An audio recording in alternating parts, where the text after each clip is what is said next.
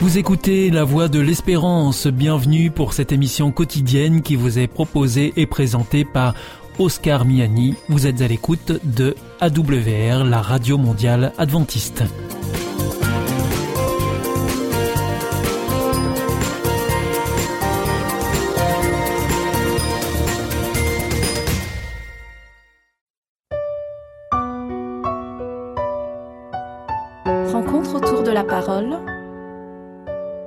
Adventiste vous propose une prédication enregistrée en public.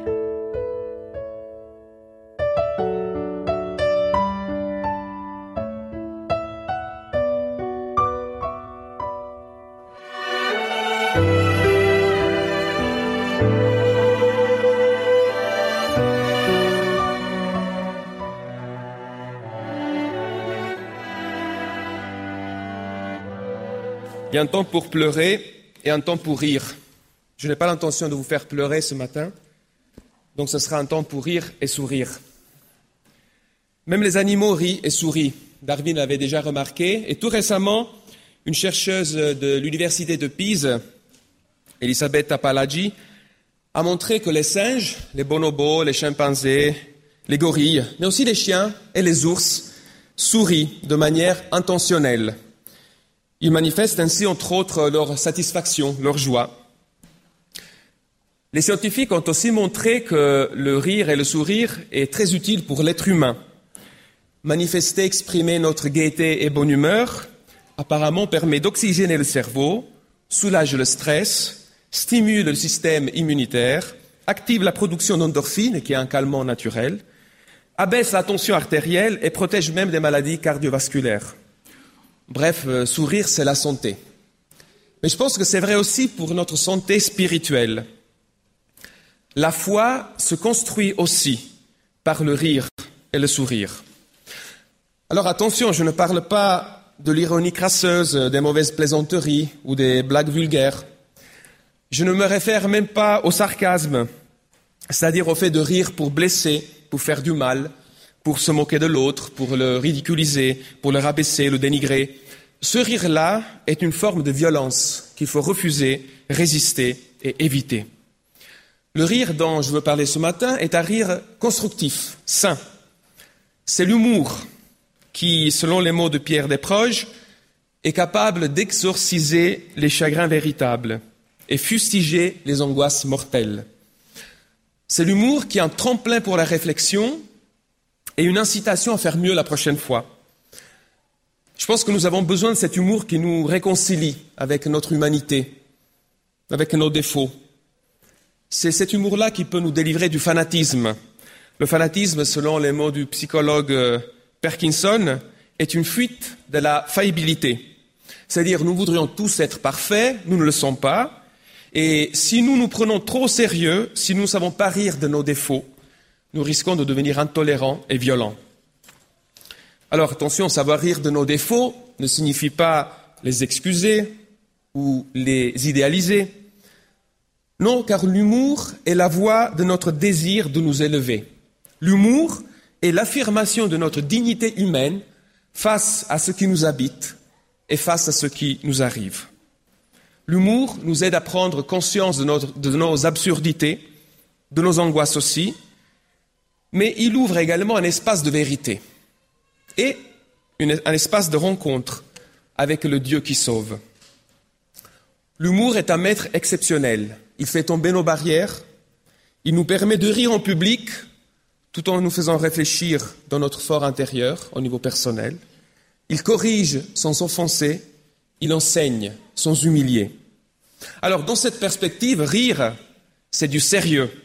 C'est tellement sérieux que les auteurs bibliques recourent à l'humour pour faire passer des messages. Alors, nous allons voir ensemble ce matin juste quelques exemples d'humour sacré, d'humour biblique, et puis ce sera à chacun de nous de tirer ses propres conclusions pour euh, les enseignements à retenir. Commençons par le Premier Testament. Le Seigneur a promis à Abraham une descendance nombreuse. Mais il n'arrive pas à avoir des enfants avec son épouse, Sarah. Alors il conçoit son premier bébé, Ismaël, avec la servante de sa femme. Pourtant Dieu lui a fait la promesse, c'est Sarah qui va porter ton enfant. Et un jour, Dieu, sous la forme de trois hommes, se présente à Abraham. Ces hommes lui rendent visite et il lui annonce que l'année suivante, Sarah aura un fils. Lisons le texte. Genèse 18, versets 11 et 12. Je vais lire dans la version Tob. Abraham et Sarah étaient vieux, avancés en âge. Et Sarah avait cessé d'avoir ce qu'ont les femmes. Sarah se mit à rire en elle-même et dit, Tout usé que je suis, comme je suis, pourrais-je encore jouir? Ou dans d'autres traductions, avoir du plaisir. Et mon maître, c'est-à-dire mon mari, est vieux. Ce qui est magnifique dans ce texte, c'est que Sarah fait le lien entre le fait d'avoir un enfant et le plaisir dans le couple. Il ne s'agit pas simplement d'un devoir, c'est un plaisir, est une joie. Mais selon ce passage, Sarah voit un double problème. D'un côté, elle se dit, je suis tellement usée que je ne peux plus avoir de plaisir dans les relations avec mon mari. Et de l'autre, mon mari est vieux. Alors, elle n'est pas en train de parler de stérilité. On pourrait traduire, il ne fonctionne pas. Mais l'ironie du passage ne s'épuise pas ici. Verset 13. Le Seigneur dit à Abraham, pourquoi ce rire de Sarah? Et cette question, pourrais-je vraiment enfanter, moi qui suis si vieille? Alors, en réalité, Dieu ne rapporte pas à Abraham les paroles exactes de Sarah. Il ne dit pas à Abraham que sa femme le traite de vieux. Il se limite à dire que Sarah rit parce qu'elle se considère trop vieille. Alors les commentateurs juifs ont dit, voyez, ça c'est la preuve que Dieu s'occupe, se, préoccupe de la paix du ménage d'Abraham et Sarah. On n'est pas obligé toujours de tout rapporter. Un autre exemple d'humour biblique, vous le trouvez dans le livre de l'Exode.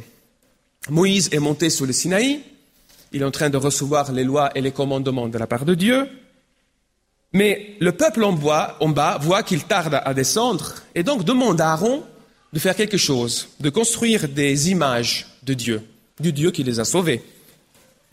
Le texte, cette fois, je vais le lire dans la version LBS. Exode 32, versets 2, 4 et 5. Aaron leur dit, D'accord, enlevez les anneaux d'or qui sont aux oreilles de vos femmes, de vos fils et de vos filles, et apportez-les-moi. Attention, celui-ci prit de l'or de leurs mains, le façonna au burin et fit un taurillon de métal fondu. Il bâtit un autel devant le taurillon et s'écria Demain, il y aura une fête pour le Seigneur. Tant de verbes pour montrer l'implication personnelle d'Aaron dans cette activité. Il prit l'or, il le façonna au burin, il fit un taurillon, il bâtit un autel et il proclama un jour de fête. Lorsque Moïse descend de la montagne, il voit ce qui se passe, il devient furax. Le texte nous dit, versets 19 et 20, comme il approchait du camp, il vit les taurillons et les danses, alors Moïse se mit en colère. Il jeta les tablettes, les, dix paroles que Dieu lui avait données, et les brisa au pied de la montagne. Il prit le taurillon qu'ils avaient fait et le brûla au feu. C'était en or fondu. Il le réduisit en une poussière qu'il dissémina sur l'eau et il le fit boire aux Israélites. Alors, vous pouvez vous imaginer la scène. C'est tragique, c'est violent, ça fait peur. Boire de l'eau avec les cendres de cette idole qui a été, euh, qui a été donc brûlée par le feu. Face à Moïse dans tous ses états, qui lui demande des explications, Aaron dit, versets 22 et 24, Ne te mets pas en colère, mon Seigneur. Tu connais toi-même ce peuple. Il est porté au mal. Alors tout de suite, ça rappelle un peu Genèse, n'est-ce pas? C'est pas de ma faute. Ils m'ont dit, fais-nous des dieux qui marchent devant nous, car ce Moïse, cet homme qui nous a fait monter d'Égypte, nous, ne savons pas ce qui est devenu, ce qui est advenu de lui. Mais je leur ai dit, ceux qui ont des objets d'or les enlèvent. Ils me les ont donnés. Moi, je les ai jetés au feu et il est sorti ce taurion. C'est presque miraculeux. Alors j'aime bien la version parole de vie. Je relis le verset 24 de cette version. Alors je leur ai demandé, qui a de l'or? Ils ont arraché les bijoux de leurs oreilles, ils me les ont donnés, je les ai fait fondre au feu, et voilà, le veau qui en est sorti. Quand je lis ce texte, je me dis combien de fois j'étais pris, surpris, la main dans le sac, et j'ai décliné toute responsabilité au prix de paraître tellement ridicule. Troisième exemple tiré du Premier Testament se trouve dans le livre des Nombres. C'est de l'humour noir cette fois. Trois hommes, Corée, Abiram et Dathan, se liguent contre Moïse et entraînent plusieurs centaines de personnes, dont, euh, parmi, plusieurs notables, parmi lesquels il y a plusieurs notables des princes, le texte dit, et ils se liguent et les entraînent donc dans une remise en question du rôle et de l'autorité de Moïse. Moïse tente un, dialogue, les Corée et ces personnes acceptent le dialogue avec Moïse, mais Dathan et Abiram ne veulent pas. Nombre 16, versets 12 à 14. Moïse envoya quelqu'un appelé Dathan et Abiram, fils d'Eliab. Mais ils dirent, nous ne monterons pas.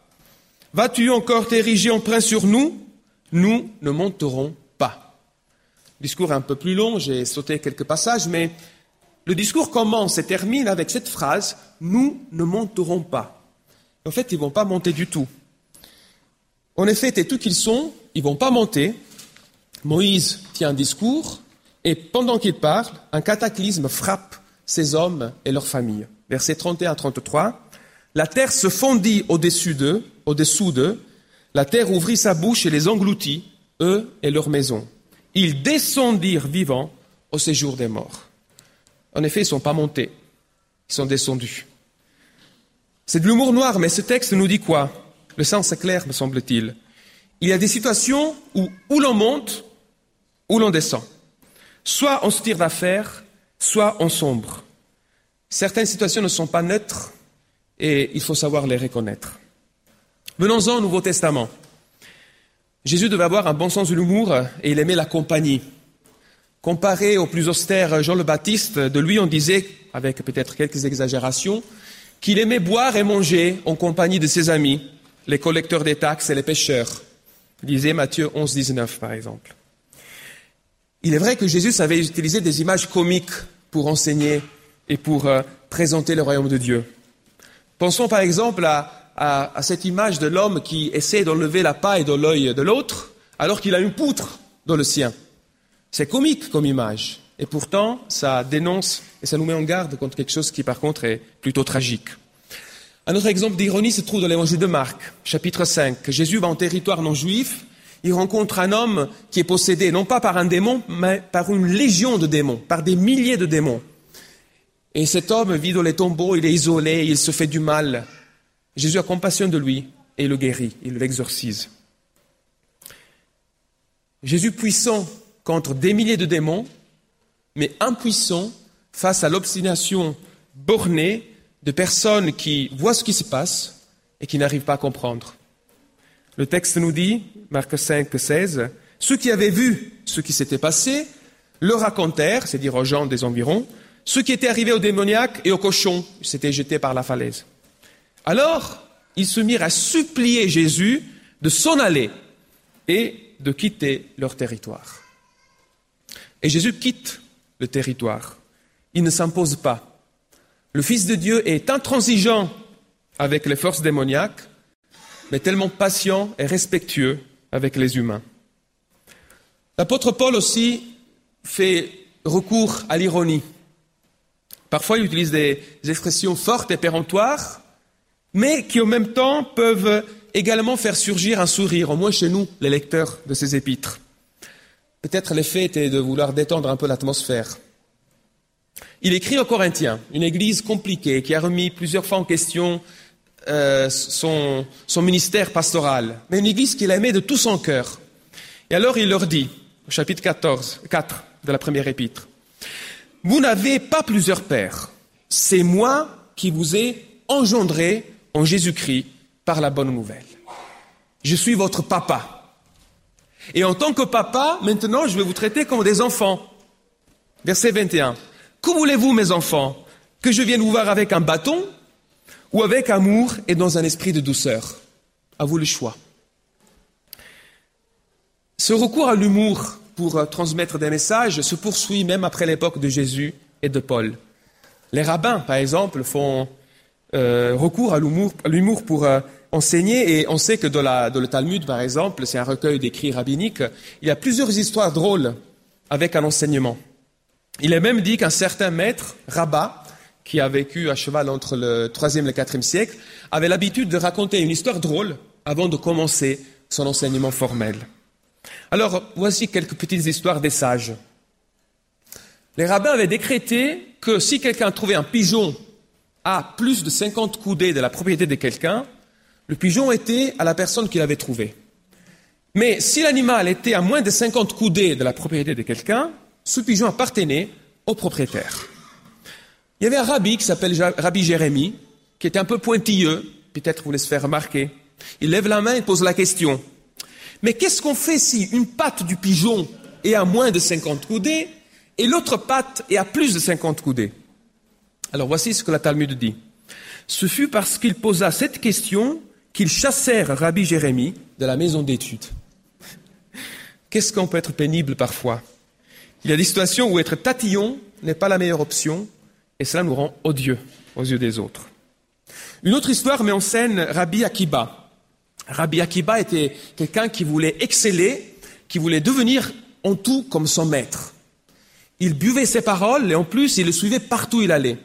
Et une fois il a dit qu'il a même suivi aux toilettes. Et quand tu lui as demandé mais pourquoi tu as fait ça? C'est déplacé. Il a répondu mais cela aussi fait partie de l'enseignement et je dois apprendre. Alors bien sûr il faut connaître et apprendre, mais il y a des limites et surtout, il faut commencer par l'apprentissage à réfléchir avec sa propre tête. Une autre histoire raconte euh, qu'il y avait un rabbi qui s'appelait Rabbi Johanan. C'était le plus beau homme en Israël. Et il était très fier de sa beauté. Il disait, je suis le seul véritable beau gosse qui reste en Israël. Bon, j'ai un peu arrangé la phrase, mais le sens était cela. Et la tradition dit qu'il avait l'habitude de s'asseoir à la sortie des bassins publics où les femmes allaient pour leurs ablutions rituelles, pour les bains rituels. Elle lui demandait, mais pourquoi tu t'assois à la sortie des bassins? Et il disait, quand les filles d'Israël sortent de leurs bains rituels, laissez-les me regarder, afin qu'elles puissent s'enfanter des garçons aussi beaux et cultivés que moi. Alors, ce beau rabbin Johanan, un jour, va visiter un confrère qui était très malade, et le confrère est en train de pleurer. Il demande, mais pourquoi tu pleures, mon ami? Pourquoi tu pleures? Alors le rabbin va lui répondre quelque chose, c'est à vous de décider si c'était sérieux ou pas. Hein. Il lui dit, écoute, je ne pleure pas pour ma maladie ou pour mes souffrances. Je parle parce que quand tu mourras, ta grande beauté pourrira dans la terre. Alors le beau rabbin répondit, tu sais quoi? Tu as raison. Tu as raison de pleurer pour cela. Et le Talmud conclut, ils se mirent à pleurer ensemble. Je me dis que parfois notre vanité peut nous aveugler au point de nous faire perdre de vue ce qui est vraiment important. Je termine avec une dernière histoire. Cette histoire est tout aussi drôle que les autres, peut-être plus, mais elle n'est pas facile à digérer. Il y avait un rabbin, un homme de Dieu, un homme sage, qui s'appelait Rabbi Elazar ben Dordia, fils de Dordia. Or, ce rabbin, un jour, va chez une prostituée. Ce n'était pas un accident, hein. Il avait amené avec lui une bourse pleine d'argent et le Talmud dit qu'il avait traversé cette rivière pour aller voir cette femme. Cette même femme lui dit, après l'acte, Pour ce que tu as fait, rabbin, Dieu n'acceptera jamais ta repentance. Alors le rabbin s'assoit entre les collines et les montagnes et dit, Ô collines et montagnes, suppliez Dieu pour moi, pour qu'il ait miséricorde de moi. Mais les collines et les montagnes lui répondirent, Comment pourrions-nous prier avec toi? Nous avons déjà besoin de prier pour nous-mêmes, car le prophète Ésaïe a dit, les montagnes bougeront et les collines changeront de place. C'est une référence à Ésaïe 54, 10. Alors le rabbin dit au ciel et à la terre, Ô cieux et terre, priez Dieu pour moi, afin qu'il ait miséricorde de moi. Mais le ciel et la terre refusèrent. Nous devons déjà prier pour nous-mêmes, car Ésaïe a dit, le ciel disparaîtra comme de la fumée, et la terre s'usera comme un vêtement. Ésaïe 51, 6. Le rabbin se tourna vers le soleil, la lune, les étoiles, mais personne ne voulait prier pour lui.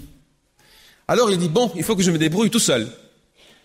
Il se mit à genoux et commençait à implorer le pardon de Dieu. commença à pleurer et il en mourut. Après sa mort, une voix du ciel. Rabbi Eleazar a été accepté dans le monde à venir. C'est-à-dire, il a été pardonné. Il a été accueilli par la miséricorde de Dieu. Cette histoire a été racontée à notre rabbin, rabbin Yehuda, qui comprit le sens de l'histoire. Il dit, certains accèdent à la vie éternelle après des longues années de vie pieuse, et d'autres en une seule heure.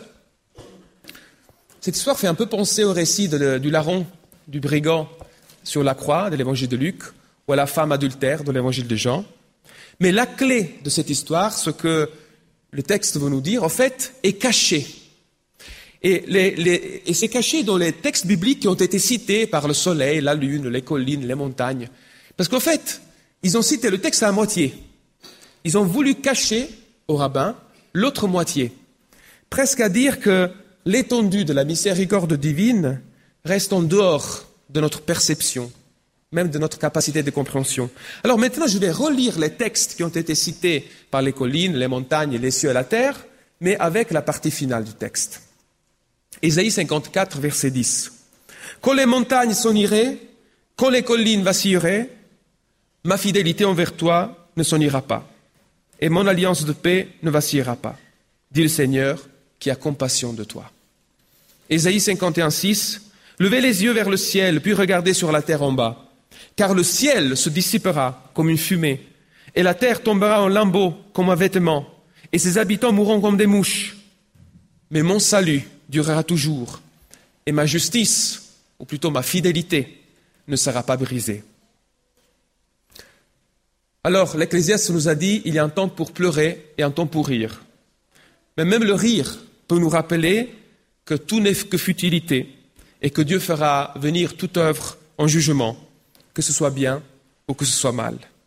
Ce Dieu juge est un Dieu de miséricorde qui relève nos têtes et nous invite sans cesse à écouter, parfois au travers de paroles plaisantes, la conclusion de tous les discours que je vous livre et qui est aussi la conclusion du livre de l'Ecclésiaste. Crains Dieu et observe ses commandements c'est là le devoir et le bonheur de tout être humain. Et cela, c'est très sérieux. Amen.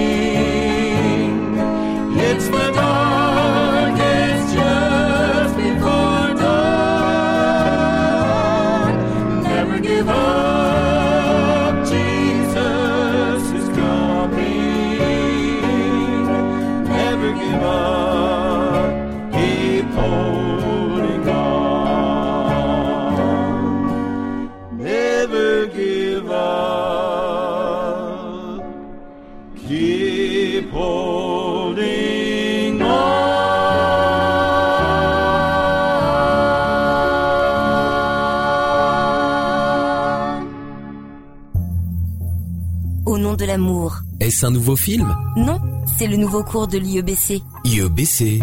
Oui, l'Institut de l'étude de la Bible par correspondance. Tu vas sur le site www.iebc.org et tu découvres tous les cours gratuits. Tu as raison. Au nom de l'amour, ça vaut la peine. Ce cours m'a vraiment interpellé. www.iebc.org.